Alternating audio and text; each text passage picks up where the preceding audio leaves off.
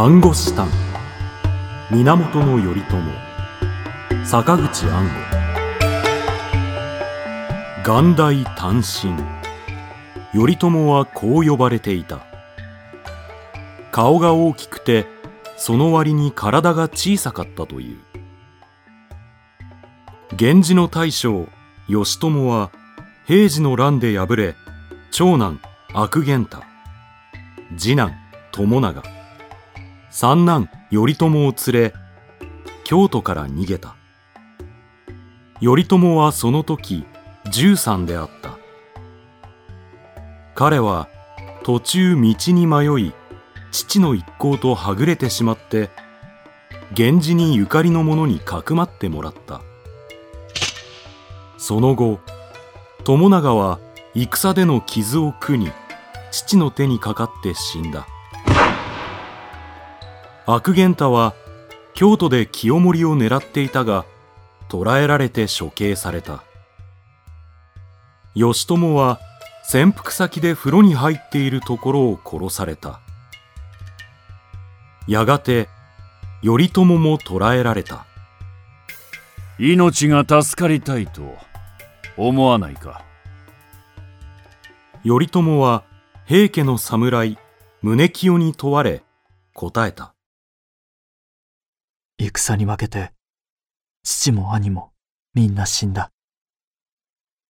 だから俺は命が助かりたい。坊主になって死んだ父を弔いたい。このなんとなく約束の違ったような理屈が面白い。普通は父も兄もみんな死んだ俺も死にたいというところである。非常に運動神経の発達した言い回しで変に応じ虚虚実実に自己を表現する天才かもしれない。とにかく彼は非常に生きていたかったのだ。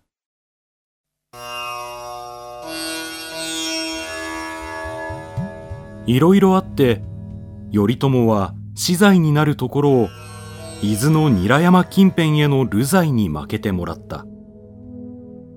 そしてそれからの20年は念仏三昧に日を暮らした。だが20年の終わりの方で彼は恋愛という粋なことをした。相手は頼朝の監視役伊藤助親の娘八重子。当時助親は京都にいて娘の異変を知らなかった。助親は久しぶりに家に帰り娘が子供を抱いているのを見て大層怒った。娘が源氏の流人を婿に取ったとあっては平家の咎めを受けても申し開きが立たん。そう言って自らの孫をすまきにし川に投げて殺してしまった。続いて助親は頼朝の襲撃を計画したが助親の次男がこのことを頼朝に知らせた。かたじけない。ここは運を天に任せて逃げてみよう。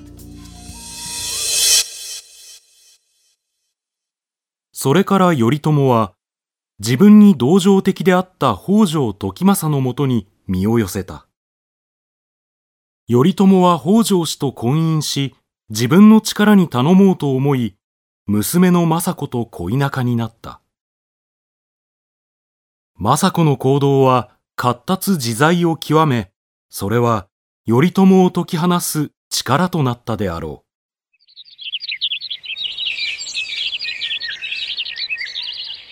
やがて二人が伊豆山に愛の巣を営んだところへ持人王の霊子が届いた。おお待っていたぞこの時を。今こそ平家中滅の兵を挙げるのだ。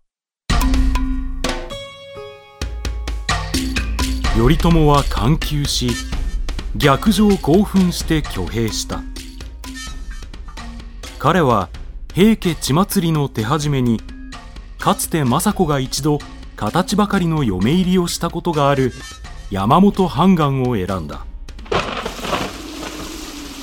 しかし挙兵前日頼みにしている佐々木定綱が洪水のために遅れると頼朝は浅ましいほどに取り乱した。定綱はまだか定綱はまさか裏切ったりはおお定綱よう参ったまことまことよう来てくれた頼朝はだらしなくもハラハラと涙を流したもっともこの初陣は敵が弱小であり先方が無防備なところへ奇襲を仕掛けたのだからたやすく成功したそういう赤子の手をひねるような殴り込みに大げさに興奮して上ずっているところに彼の青臭さがあった。だが第2戦石橋山の戦いは源氏勢300に対し敵の大場三郎勢は3000頼朝は手ひどく敗北した。敵の目を避け数日間箱根山中を逃げた。一時は死を覚悟し曲げの中から小さな観音像を取り出して味方に言った。俺の首が取られた時、曲げから観音様が現れたとあっては、源氏の大将にふさわしからぬめめしさよと、世人の物笑いになろ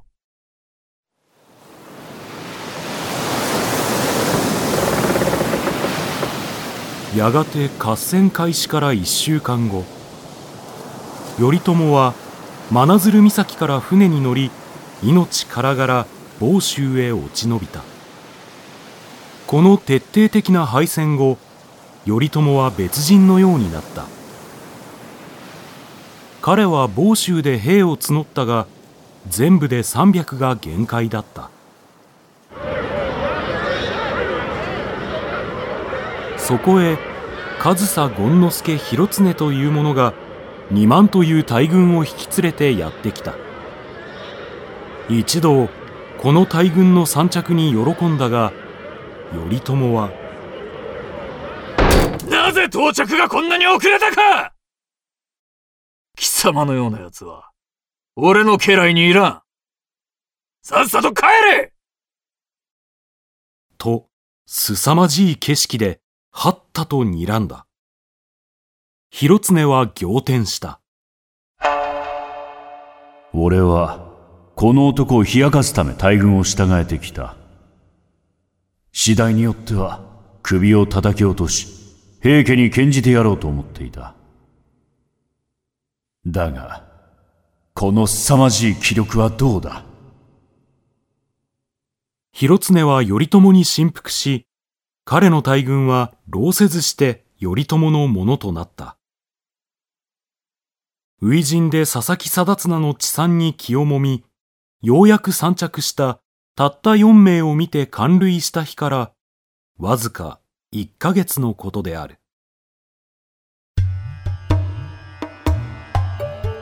それからの頼朝は、堂々たる大将軍、大政治家となった。